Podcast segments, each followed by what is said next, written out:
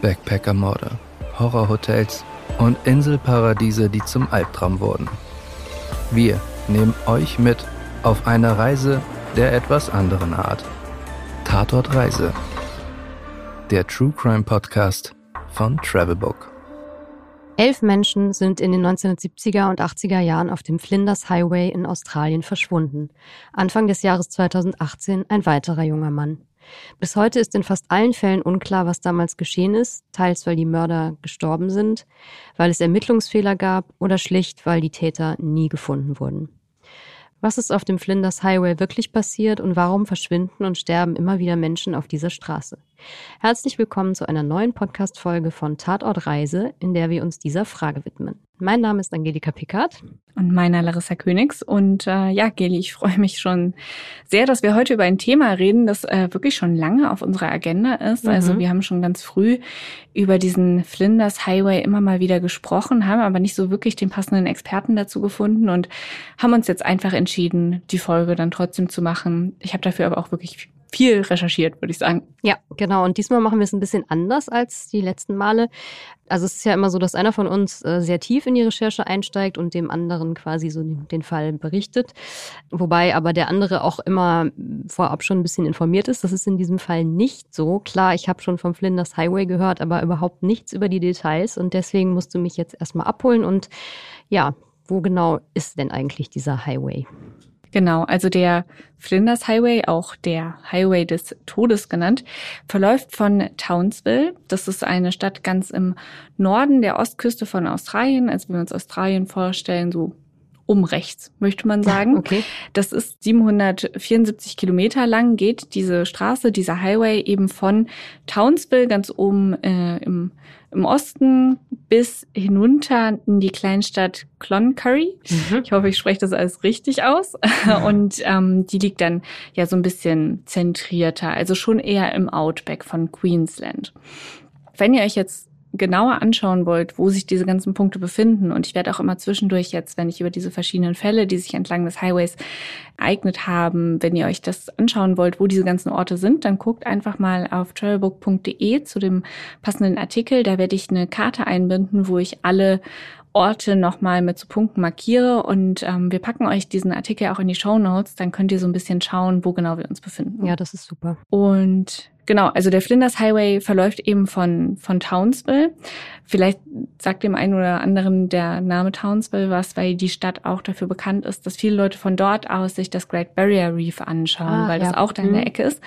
Und genau, von da aus kann man dann, wenn man diesen Flinders Highway lang fährt, auch durch den White Mountains National Park fahren.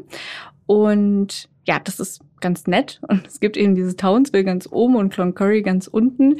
Aber dazwischen eigentlich nur so ein paar ganz kleine Orte, die auch nicht besonders bekannt sind. Und dann sehr, sehr viel Outback und nichts. Also ist es, wenn man sich da nicht auskennt, schon eine gefährliche Gegend, oder? Ja, auf jeden Fall. Also man muss sich jetzt mal vorstellen, Vielleicht kennt das der eine oder andere, wenn er mal so mit dem Auto unterwegs ist auf einer Landstraße nachts und man guckt so zwischendurch aufs Handy und man hat keinen Empfang. Und dann denkt man sich so, uh, wenn ich jetzt hier irgendwie liegen bleibe oder so, dann äh, was mache ich denn dann eigentlich? Und jetzt muss man sich überlegen, das Outback in Australien ist nochmal ein ganz anderes Level. Da ist einfach hunderte Kilometer nichts. Ja. Da kommt halt im Zweifelsfall auch wirklich einfach eine Woche niemand vorbei. Keine Dazu, Tankstellen und nichts, ne? Kein gar nichts. Ja. Und also du hast auch gar keine Chance, dass dich irgendjemand findet, weil das Gelände so gigantisch groß mhm. ist. Und dazu natürlich dann noch die Temperaturen. Du hast kein Wasser, also du hängst da ja, in der Wüste im Prinzip fest und bist dann ganz allein. Also es ist keine Gegend, wo man sich verlaufen möchte schon mal. Nee, also wirklich auf so einem Highway, vor allem in Australien, da, wenn ich dann auch noch dran denke, dass in Australien ja doch relativ viele giftige Tiere leben, das kommt ja auch noch dazu, ähm, das will man wirklich nicht. Also man möchte im Allgemeinen nicht auf einem Highway in Australien stranden und auf dem Flinders Highway erst recht nicht. Denn, wie anfangs erwähnt, sind ja hier nicht nur Personen verschwunden, sondern auch äh, mehrfach kaltblütig ermordet worden. Okay, dann fangen wir doch mal an mit dem ersten Fall. Ähm, ja, erzähl doch mal, wer die erste Person war, die verschwunden bzw. ermordet wurde. Der erste Fall, da geht es direkt um zwei Personen. Es ist ein, ein Mord an zwei kleinen Mädchen. Mhm. Und äh, ja, hier auch direkt schon mal eine kurze Warnung, wenn ihr euch sowas nicht gut anhören könnt, weil es geht um zwei kleine Kinder, die grausam ermordet wurden. Wenn das nichts für euch ist, dann überspringt es gerne einfach und geht schon mal zehn Minuten vorwärts zu den nächsten Fällen. Der erste Fall ist ein Fall aus dem Jahr 1970 und es geht um die beiden Schwestern Judith und Susan McKay. Judith war sieben Jahre alt und ihre Schwester Susan gerade fünf. Die beiden Mädchen wurden das letzte Mal am Morgen des 26. August 1970 gesehen, als sie auf dem Weg zur Schule waren, aber sind dort nie angekommen. Das Haus steht in dem, oder stand in dem Vorort Aitkenvale. Das ist ein Vorort von Townsville. Und ähm, ja, sie verschwanden nach, nur zehn Minuten, nachdem sie das Haus verlassen hatten. Und ja, wie das halt so ist, wenn zwei kleine Kinder nicht in der Schule ankommen, dann geht erstmal eine riesige Suchaktion los natürlich. Die ging tagelang. Und schließlich fand man dann die Schwestern. Sie waren vergewaltigt und ermordet worden. Da Judiths Leiche in 70 Metern Entfernung von ihrer Schwester gefunden wurde, geht man davon aus, dass sie noch versucht hat zu fliehen. Susan starb durch drei Stiche in die Brust. Bei Judith war die Todesursache, dass sie an Sand erstickt ist. Und etwas, was ich ganz besonders schlimm auch finde, neben ihnen lagen dann noch ordentlich gefaltet die Schuluniformen. Oh, wie schrecklich. Das ist ja wirklich fürchterlich. Ja. Und ist das jetzt tatsächlich dann auch auf diesem Highway passiert oder in der Nähe oder wie muss man sich das vorstellen? Da kommen wir jetzt gleich zu. Wir fahren jetzt quasi einmal mit dem Täter mit. Der Täter hat die Mädchen an der Schulbushaltestelle eingesammelt. Davon wird ausgegangen und ist dann den Highway abgefahren, ist noch tanken gefahren und der Fundort der Schwestern war in einer kleinen Seitenstraße. Ich habe ja gerade schon gesagt, es gab diese tagelange Suchaktion und man hat tatsächlich diesen Fundort dann dadurch gefunden, dass ein Taxifahrer, der sich halt in der Gegend gut auskannte, hat gesagt, ja, es gibt hier so, so kleine Nebenstraßen, die sind mhm. gar nicht so bekannt, die von diesem Highway abgehen und ist dann diese Straßen immer mal wieder abgefahren und dadurch haben sie dann die Mädchen schlussendlich gefunden. Oh Mann, furchtbar. Ja. Aber weil es eben auch so, so furchtbar war und die ganze Gegend so schockiert war, ähm, wurde dann auch mit Hochdruck ermittelt. Es gibt auch so eine Geschichte. Ich habe jetzt keine validen Quellen dafür mhm. gefunden, mhm. aber man liest es an sehr, sehr vielen Stellen, dass es zum Beispiel einen Police Officer gab, der, nachdem die Mädchen gefunden wurden, gesagt hat, dass er nicht mehr nach Hause geht, bis dieser Fall aufgeklärt mhm. ist und hat sich dann Essen bringen lassen von seiner Frau und ist einfach nicht mehr nach Hause gefahren. Und zwei Wochen ähm, lang ist er halt nur auf der Polizeiwache gewesen und dann hat er einen Herzinfarkt bekommen und ist gestorben. Ach nee. Mhm. Oh Mann. Ja, also krass. Es ist schon so, dass da ein Interesse bestand, diesen Fall auf jeden Fall aufzuklären. Aber gleichzeitig gab es halt auch schon Fehler bei den Ermittlungen von Seiten der Polizei. Das ging zum Beispiel damit los, dass es Hinweise zu diesem Auto gab, mit dem der Täter die Mädchen eingesammelt hat. Mhm.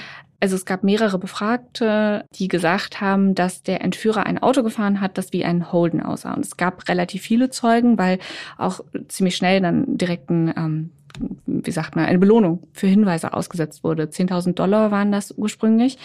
Und ja, die Leute haben dann gesagt, dass das Auto, in dem er gefahren ist, das ist ein Holden. Ich weiß jetzt nicht, wie viel Ahnung du von Autos hast. Leider gar keine, also hab, fast keine. Ich habe uns mal Fotos mitgebracht. Ah ja, super. Das wäre nicht meine nächste Frage gewesen. Was ist denn ein Holden oder wie sieht der aus? Genau, das obere Auto. Das ist ein Holden. Okay, das so. ist natürlich aus unserer Sicht jetzt der totale Oldtimer. Damals war es wahrscheinlich noch nicht so, so ein altes Auto, sondern eher modern. Genau, also damals war das so ein Auto, das war schon etwas verbreiteter. Mhm. Und genau, relativ viele Leute meinten, ja, das Auto, mit dem dieser Mann gefahren ist, das sah in etwa so aus. Also mhm. haben gesagt, das war ein Auto, also dieser, dieser Holden. Dann gab es aber zwei Personen, die haben was anderes gesagt. Mhm. Und das war einmal Jean Wade. Das ist ein Mann, der bei der Tankstelle gearbeitet hat, wo dieser Entführer vorbeigekommen ist. Und dieser Jean Twait hat gesagt, dass er in dem Auto zwei kleine Mädchen gesehen hat. Und dann gab es noch einen anderen Zeugen, der auch gesagt hat, dass er mit dem Entführer und Mörder gesprochen habe. Das war Neil Lunny, ein Soldat. Und der soll eine kleine Auseinandersetzung mit dem Fahrer gehabt haben, weil dieser Entführer ihm wohl so ein bisschen den Weg abgeschnitten hat. Mhm. Also wir haben jetzt zwei Zeugen, die sagen, sie haben mit dem Mann gesprochen. Und das waren auch die einzigen, die gesagt haben, sie hatten tatsächlich Kontakt mit diesem Mann. Aber es gab ein großes Problem. Die haben nämlich gesagt, das Auto war kein Holden. Die haben gesagt, das Auto war ein Vauxhall Victor. Okay, und das ist jetzt quasi das zweite Foto hier? genau, das ist das untere Auto. Okay, in meinen Augen sehen die jetzt gar nicht mal so unähnlich aus, aber ich glaube, wenn man äh, Ahnung von Autos hat, dann erkennt man da durchaus den Unterschied. Das Ding war halt auch, dass dieser untere Wagen, dieser Vauxhall Victor, Mhm. der war sehr unüblich damals Ah, okay. in Australien. Und deswegen liegt natürlich aus heutiger Sicht die Vermutung nahe, dass die anderen Leute halt dieses Auto nicht korrekt zugeordnet haben, Mhm. weil sie es einfach schlicht gar nicht kannten. Ja. So. Das Problem an der ganzen Geschichte war jetzt, dadurch, dass die allermeisten Zeugen ja gesagt haben, das Auto ist ein Holden Mhm. und nur zwei Leute gesagt haben, nee, das ist ein anderes Modell, hat die Polizei den meisten Leuten geglaubt. Ach so. Und deswegen die beiden Zeugen, die tatsächlich auch mit dem Täter gesprochen haben, als unglaubwürdig eingestuft. Aber da waren doch auch noch zwei kleine Mädchen mit im Auto, oder? Ich Das sind die Ermordeten. Also man, man, man hat dann doch irgendwann rausgefunden, dass es äh, dieses unüblichere Auto letztendlich doch war und dass das der Täter war. Wie hat man das denn rausgefunden? Ja, also es war dann nämlich so, dass man den mutmaßlichen Täter Mhm. in den 90er Jahren gefasst hat. Nicht, weil man das Auto gefunden hat, weil man hat ja die ganze Zeit nach irgendeinem Mann gesucht, der einen Holden fährt Mhm. und in dieser Gegend ist. Und da hat man niemanden gefunden. Und dann war es aber so, dass in den 90er Jahren auf einmal jemand bei der Polizei anrief. Eine Frau, die sagte, sie könne sich vorstellen, wer es gewesen ist. Und zwar ein Mann namens Arthur Stanley Brown. Mhm.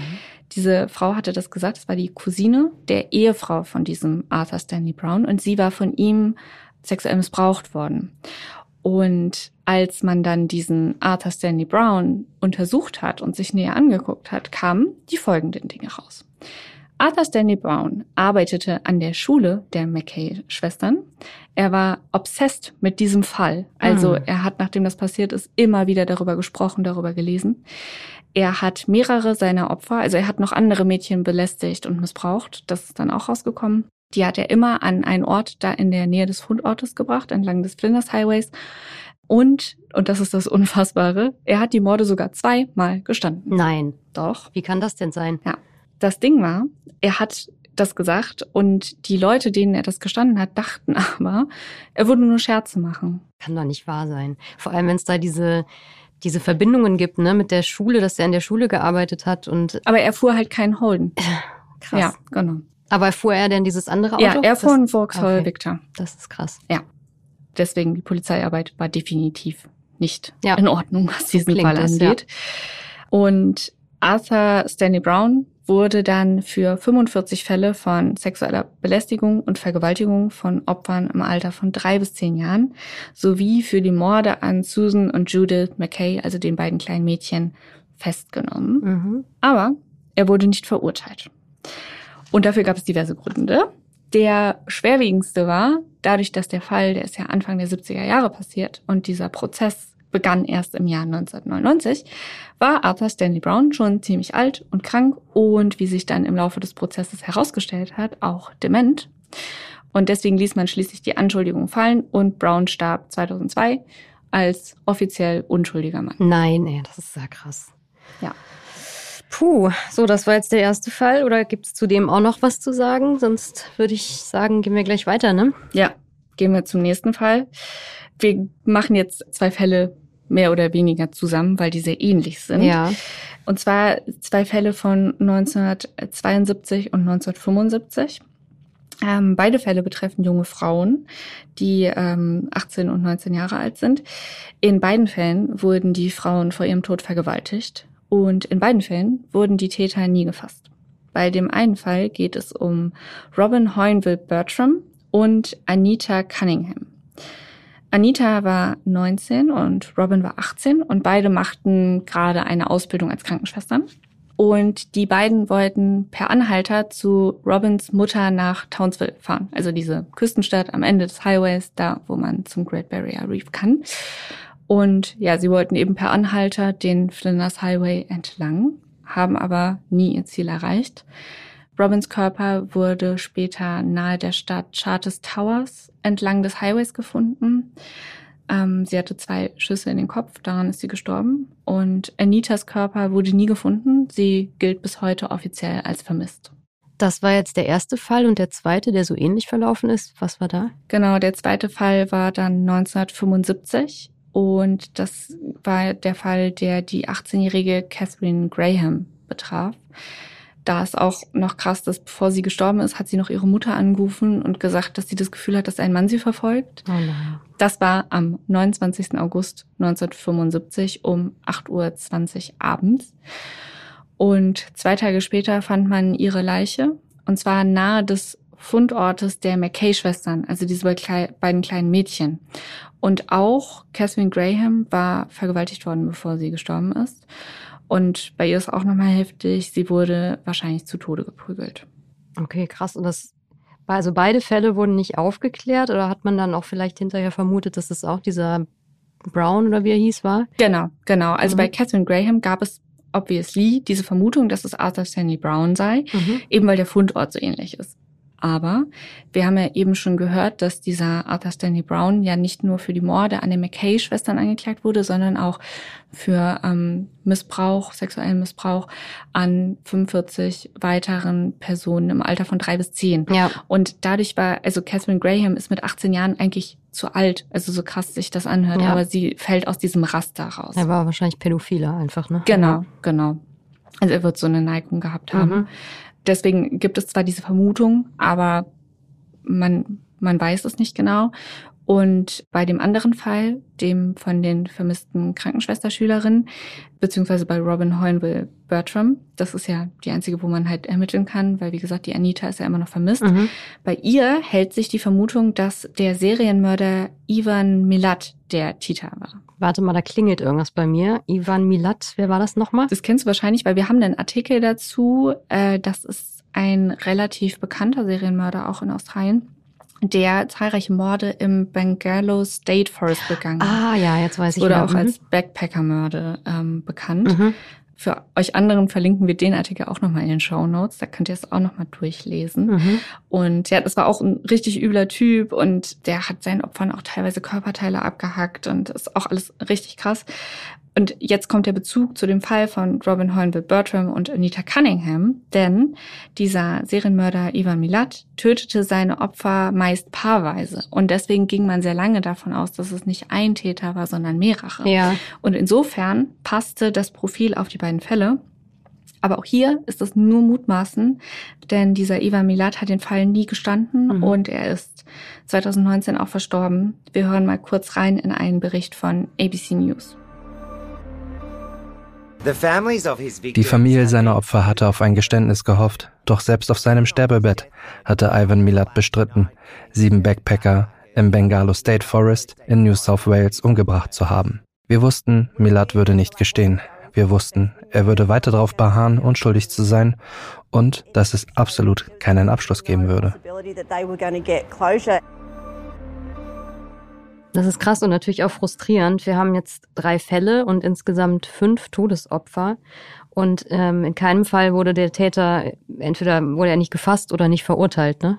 Ja, das stimmt leider. Und ich glaube, das ist auch einer der Gründe, warum der Flinders Highway eben so bedrohlich wird, weil super viele Leute verschwinden und sterben und man weiß nie genau, hängen diese Fälle miteinander zusammen? Gibt es irgendwelche Verdächtigen? Stimmt das überhaupt? Weil nie jemand verurteilt wird. Mhm. Und es geht halt auch leider so weiter. Also wir haben jetzt den nächsten Mord. Das ist dann nochmal drei Jahre später. Mhm. Das ist ein Dreifachmord. Oh je, und das wird ja immer schlimmer. Ja, also was heißt schlimmer? Schon, ja. Es ist alles schlimm, aber ja. dann jetzt auch noch ein Dreifachmord. Ja. Wir haben jetzt das Jahr 1978 und es geht um drei Freunde, die einen Roadtrip machen wollen auf dem Flinders Highway. Mhm. Wir wissen mittlerweile, das ist nicht die beste Voraussetzung für einen Roadtrip. Die Freunde waren Karen Edwards, sie war 23, Timothy Thompson, 31 und Gordon Tweddle, der war 21. Und die drei hatten zwei Motorräder und wollten von Alice Springs, also ganz am Outback quasi, nach Cairns und dann nach Melbourne weiter. Also im Prinzip so von der Mitte nach oben, Nordosten die Küste, und ne? dann die Küste runter. Mhm. Genau. Aber sie sind nie überhaupt in Cairns angekommen. Ähm, zuletzt hatte man sie am 5. Oktober 1978 in der Stadt Mount Isa. Die befindet sich so ein kleines Stück westlich des Flinders Highway gesehen. Mhm.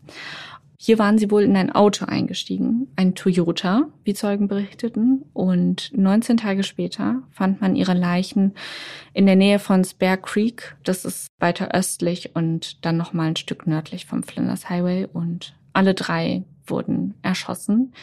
Und es gab einen Verdächtigen. Verdächtigt wurde der ehemalige Gefängniswärter Bruce John Preston. Ich habe ja eben schon gesagt, die waren mit Motorrädern unterwegs. Mhm. Und ähm, die hatten eben zwei. Und Karen Edwards und Timothy Thompson ähm, sind zusammen auf einem rot-goldenen Motorrad von BMW gefahren. Mhm. Das berichtet zum Beispiel die Brisbane Times. Und genau dieses Motorrad hat man später gefunden, und zwar bei Bruce John Preston. Aha. Mhm. Also wirklich genau dieses, das wusste man dann, ja? Ja, genau, das lässt mhm. sich ja danach vollziehen. Ja. Dieser Preston hat dann gesagt, er ist alles nur Zufall. Ähm, er hätte das Motorrad gefunden und er könne auch gar nichts mit dem Morden zu tun haben, denn zu dem Tatzeitpunkt sei er gar nicht in Mount Isa gewesen. Also dieser Ort, wo die Freunde alle zusammen in dieses Auto des mutmaßlichen Täters eingestiegen mhm. sind. Später aber hat dann dieser Preston zugegeben, dass er doch in Mount Isa war. Oh. Ja. Jetzt ist es auch so, dass im Zuge einer so Cold Case Initiative, das gibt's ja immer mal wieder, mhm. dass äh, Fälle neu aufgerollt werden, wurde dieser Preston dann auch im April 2019 angeklagt, aber er wurde auch wieder freigelassen. Nein. Mhm.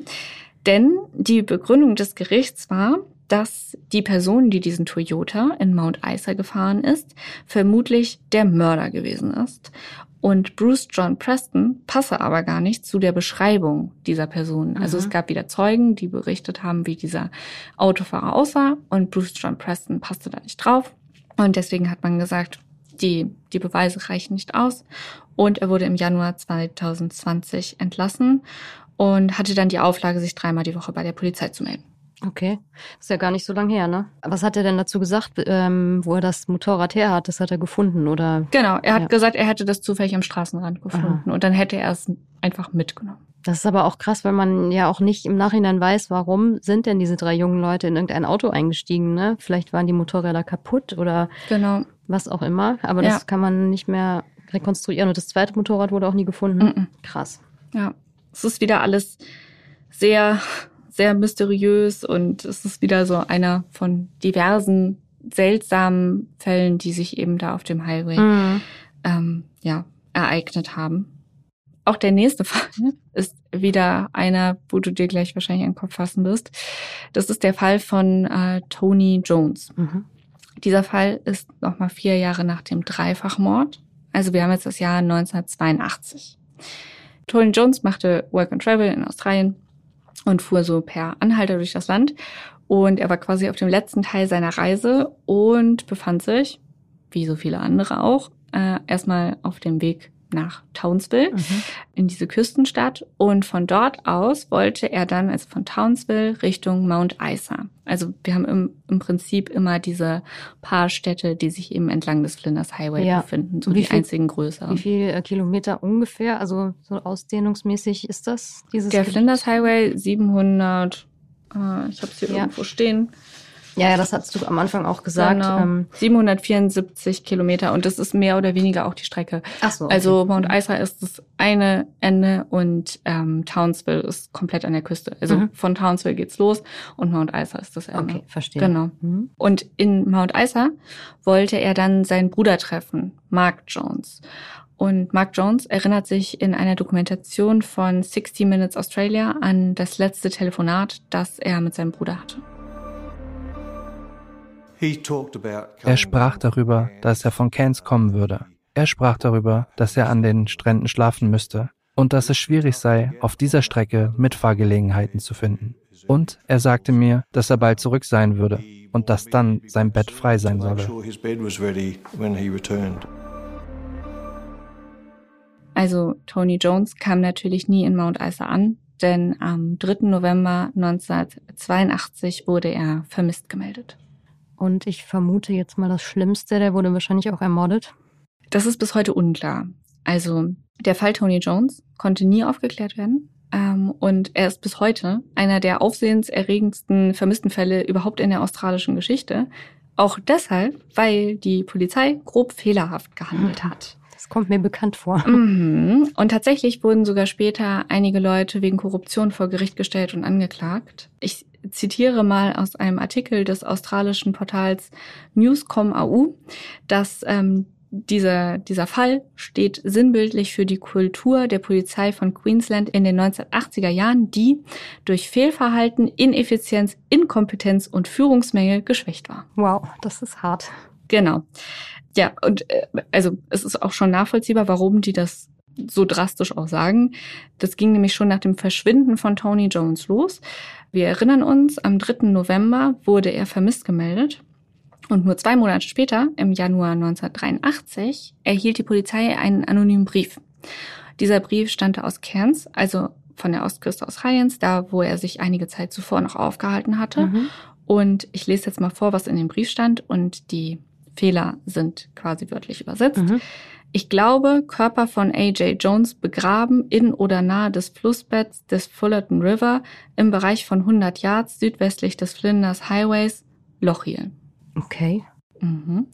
So, jetzt würde man ja davon ausgehen, dass die Polizei versucht, diesen Lochiel zu finden oder irgendwas mit diesem Hinweis anstellen. Also was soll denn Lochiel? Soll es ein Name sein? Oder ja, war, genau, ja, das soll ein Name okay. sein. Das Problem war ja aber, dass die von Verhalt, Fehlverhalten, Ineffizienz, Inkompetenz und Führungsmängeln geschwächt waren. Mhm. Und ja, die haben diesen Zettel dann einfach als Scherz abgetan das und sich nicht, nicht weiter darum gekümmert. Und das Ding war aber, dass die Familie von Tony Jones, also unter anderem auch sein Bruder Mark, von dem wir ja eben auch schon gehört haben, die haben nicht locker gelassen und immer und immer und immer wieder nachgehakt. Und es gibt ja mittlerweile auch andere Möglichkeiten, mit sowas umzugehen, zum Beispiel DNA-Analysen mhm. zu machen und ähm, sind da halt immer wieder hinterher gewesen. Und Aber dann, lass mich noch mal kurz zwischenfragen. Ja. Es gab ja nie eine Leiche, der war einfach vermisst. Ne? Genau, der ist bis heute vermisst. Der ist bis heute er vermisst. ist bis heute vermisst. Es ist nie, nie irgendwas aufgetaucht. Mhm. Und 2007, 25 Jahre nach dem Verschwinden, nachdem die seit 25 Jahren fordern, dass dieser Zettel neu untersucht wird und die Hinweise ange angefasst werden, hat die Polizei dann zugegeben, dass sie den Brief schon vor Jahren verloren haben. Nein. Mhm, doch. Und da hört es nicht auf. 2011 kam dann nochmal raus, dass ein anderer Zeuge kurz nach dem Verschwinden von Tony Jones schon Besitztümer von ihm nahe eines Campingplatzes gefunden hat und die auch zur Polizei gebracht hat. Mhm. Unfassbar. Die hat sich aber nie darum gekümmert. ja. Und schon kurze Zeit nach dem Verschwinden von Tony Jones gab es auch einen Zeugen. Und der hat gesagt, dass er Tony Jones vor seinem Verschwinden mit einem älteren Mann gesehen habe. Und dieser Zeuge hatte super viele Infos über diesen anderen Mann, mit dem er Tony Jones gesehen hat. Und es konnte ein Fahndungsfoto gemacht werden. Und dieser Zeuge kannte auch so ein paar kleinere Details. Zum Beispiel, dass der Mann viele Narben auf dem Arm hatte. Aber diese ganzen Sachen wurden erst 1992 veröffentlicht. Zehn Jahre später. Mhm. Geli, kannst du dir vorstellen, warum die Polizei damit so lange gewartet hat? Nein. ja, das ähm, war diesmal keine Schlamperei, das war diesmal bewusste Täuschung. Und zwar, weil dieser Typ, der von dem Zeugen beschrieben wurde, leider so aussah wie ein ehemaliger Polizeikollege. Nicht dein Ernst. Es ging um einen Mann namens Mervyn Henry Stevenson. Mhm. Und der war, als ähm, Tony Jones verschwand, gerade nach 35 Jahren in den Ruhestand gegangen. Und dieser Mervyn Henry Stevenson hatte zum Beispiel Narben, die eben genau so aussahen, wie von dem Zeugen beschrieben wurden. Und auch sein Auto sah genauso aus wie das, was der Zeuge wohl gesehen hatte. Aber weil er ja so lange bei der Polizei war und so ein angesehener Kollege war, hatte er eben auch Freunde auf den höchsten Ebenen, unter anderem seinen ehemaligen Vorgesetzten Terry Lewis. Und dieser Terry Lewis hatte ihm auch schon so bei anderen Sachen geholfen, so kleinere Drogendelikte Ach, und wenn er ja. mal irgendwas geklaut hat. Und ähm, ja, das ist dann halt alles irgendwann rausgekommen im Zuge der Ermittlungen zu Tony Jones. Und Terry Lewis wurde dann später tatsächlich auch von einem Gericht zu 14 Jahren Haft verurteilt wegen dieser Vertuschung. Krass, also der, der Vorgesetzte sozusagen. Genau. Krass. Der Mervyn Stevenson wurde nie angeklagt. Er ist 2001 verstorben. Und es gab auch einen anderen Verdächtigen, der einen sehr, sehr ähnlich klingenden Mord einem Mithäftling gestanden hat. Aber auch der ist 2015 verstorben ohne dass es jemals zu irgendwelchen Ermittlungen gekommen wäre. Aber das muss ja für die Familie so frustrierend sein, ne? wenn man das dann im Nachhinein erfährt. Also Ja. die haben sich ja so drum bemüht, dass da irgendwas passiert und dann erfährst du, dass die einfach einen Kollegen gedeckt haben. Ja, Furchtbar. ja. Wir reden auch gleich nochmal so ein bisschen detaillierter darüber, was das überhaupt für die ganzen Familien bedeutet, Mhm. dass diese Fälle halt nie abgeschlossen werden können. Ja. Und es gibt einen letzten Fall, wo krass. auch jemand vermisst wurde. Das ist der Fall von Jaden Penno Tomset. Das ist der mit Abstand aktuellste Fall. Mhm. Und deswegen ist der Name vielleicht noch etwas bekannter. Da wurde ganz viel drüber berichtet. Das war bei uns damals auch der Anlass, so ein bisschen ähm, über den Flinders Highway schon mal zu berichten. Deswegen kamen wir überhaupt auf das Thema. Und äh, genau, das ist der zwölfte Fall, dass eben jemand auf dem Flinders Highway vermisst wurde. Und ähm, das war Ende 2017, genauer gesagt an Silvester 2017. Das war eben der Fall von Jaden Penno Tomset, der war 22 zu dem Zeitpunkt und mit einem gleichaltrigen Freund unterwegs, Lucas Tattersall.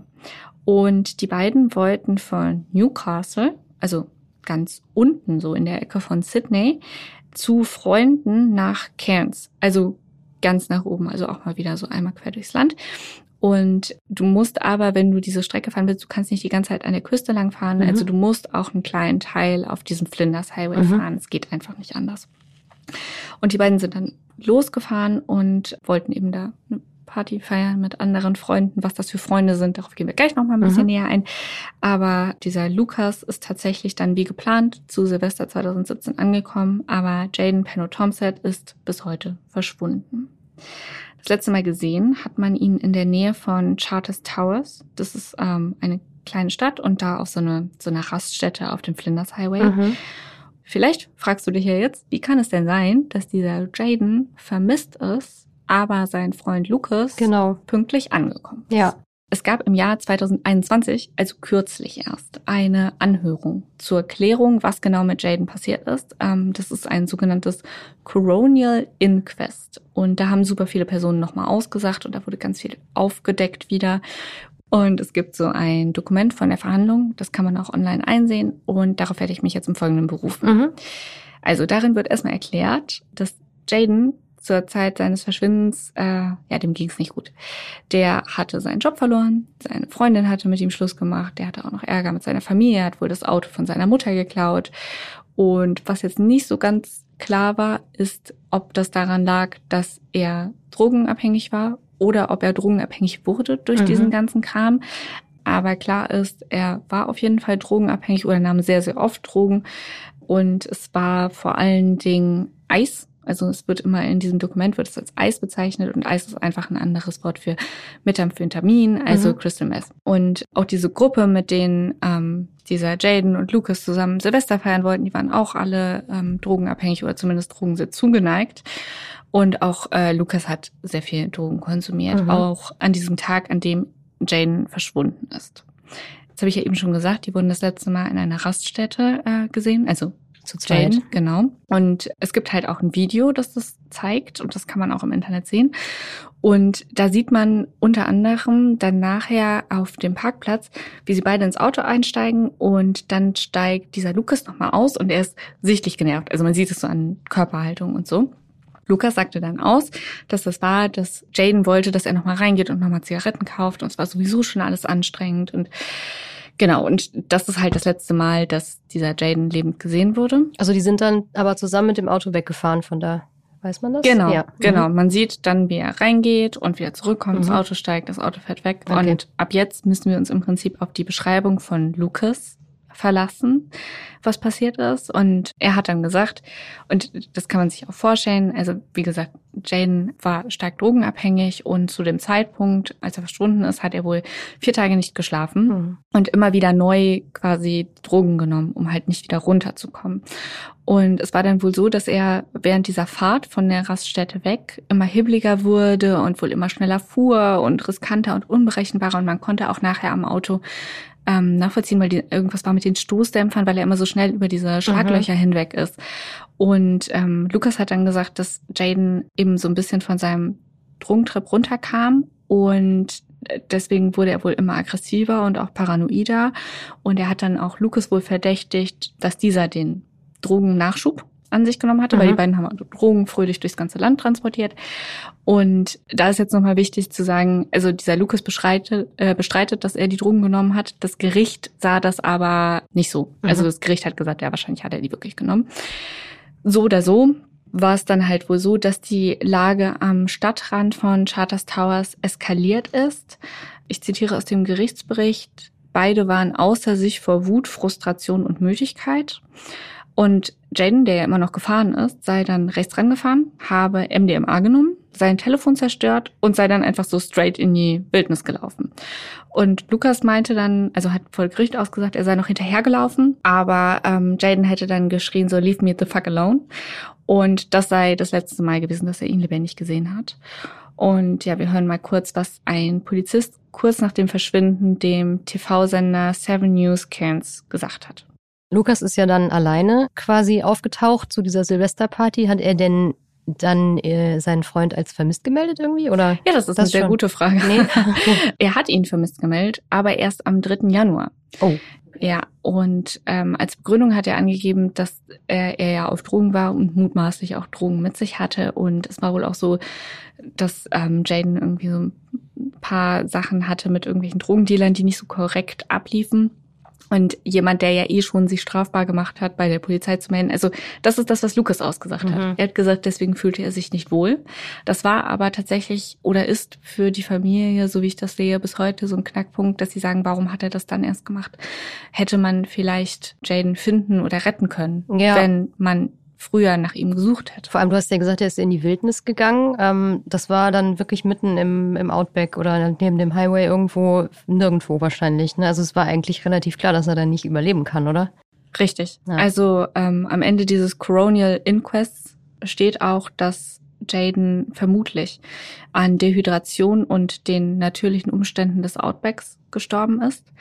Aber das basiert natürlich jetzt alles darauf, dass wir den Aussagen von Lucas Tetra glauben. Es kann genauso gut sein, dass er den umgebracht hat schon, ne? Richtig. Also nicht nur du bist jetzt mit dieser, hm, kann sein, dass er ihn umgebracht hat. Also du bist nicht die Einzige, die das denkt. Auch die Mutter von Jaden, Rachel Penno, glaubt das zum Beispiel. Und sie beschuldigt eben auch ihn und die Polizei, dass sie die Ermittlungen nicht früher begonnen haben. Mhm.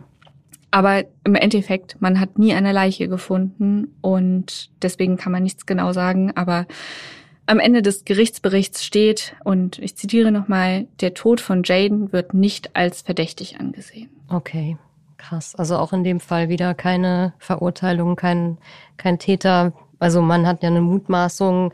Vielleicht hat er einfach nur fahrlässig gehandelt, weil er nicht hinterher ist, weil er nicht sofort die, die Polizei gerufen hat. Aber ja, das ist, äh, kannst du ja im Nachhinein nicht mehr feststellen. Nee, nö, kann man auch nicht. Ja, und das Krass. war jetzt erstmal der letzte Fall. So. Wahnsinn. Das waren jetzt wie viele Tote? Elf, ne? Elf Tote und Na, da, wir wissen es nee, nicht genau. Stimmt, vermisst ja. sind ja auch welche. Ne? Genau. Ne? Also wir haben Anita, die bis heute vermisst ist. Wir haben Tony, der bis heute vermisst ist. Und wir haben Jane, der bis heute vermisst mhm. ist ähm, wo wir einfach nicht wissen, was, was aus diesen Personen geworden mhm. ist. Und ja, ich weiß nicht, ich glaube, das ist halt, habe ich ja auch am Anfang schon gesagt, das ist halt so ein Punkt, warum man sich immer wieder damit beschäftigt und warum vielleicht auch andere Leute, also es ist nicht nur so, dass Leute, die ein Interesse an True Crime Fällen haben, sich damit beschäftigen, sondern auch tatsächlich actual Serienmörder mhm. beschäftigen sich mit diesem Fall. Wir haben ja eben schon über Ivan Milat gesprochen, aber es gab auch noch einen anderen Serienmörder, der einem wenn man zu diesem Fall recherchiert, begegnet. Und zwar Andy Albury. Mhm. Und dieser Typ war schon wegen eines anderen Falls verurteilt worden, hat aber 2014 elf weitere Verbrechen gestanden. Elf? Okay. Ja. Und diese Verbrechen spielen seinen Aussagen nach von 1970 bis 1982 in der Umgebung des Flinders Highways. Oh, also genau in der Zeit, wo auch die anderen Vorfälle passiert sind, ne? Genau, also zumindest die, ähm, die, der Mord an diesen beiden Krankenschwestern, Schülerinnen und diesem anderen Mädchen, was Iva Milat zugeordnet wurde und auch der Dreifachmord, das hätte theoretisch dann alles er sein können. Aber das Geständnis erwies sich als falsch und das Gericht hat dann auch nachher gesagt, so dass eine Untersuchung ergeben hat, dass es fiktiv war und äh, der medizinische Direktor dieses Gefängnisses, wo er drin saß, hat gesagt, dass dieser Andy Arbery unter einer schweren psychopathischen Persönlichkeitsstörung leidet und will als Monster betrachtet werden. Und ich glaube, er dachte halt einfach, dass wenn er sagt, ich habe diese Morde begangen, dass alle dann glücklich sind, dass sie endlich einen Abschluss mhm. haben und halt irgendjemanden haben, dem sie es anhängen können. Und er in seiner psychischen Persönlichkeitsstörung, hätte dann halt gedacht, so, ah ja, cool, so, ja. ich habe weitere Morde begangen. Also ja, das ist verstehe. alles so ein bisschen, mhm. ne? Genau, ja, aber also die Wahrscheinlichkeit, dass es ein Serienmörder tatsächlich war, ist relativ gering. Es gibt auch ähm, einen Film, der heißt Wolf Creek. Mhm. Der wurde damals so ein bisschen promoted unter der Prämisse, dass, ähm, dass er auf wahren Taten entlang des Linders Highway basieren würde. Wir hören mal kurz in den Trailer rein. Da draußen ist irgendwas.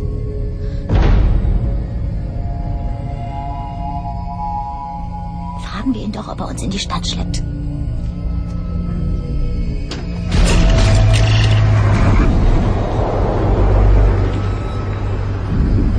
Ich habe das Gefühl, wir fahren schon seit Stunden. Er hat gesagt, dass wir ein ganzes Stück fahren müssen. Es ist alles gut.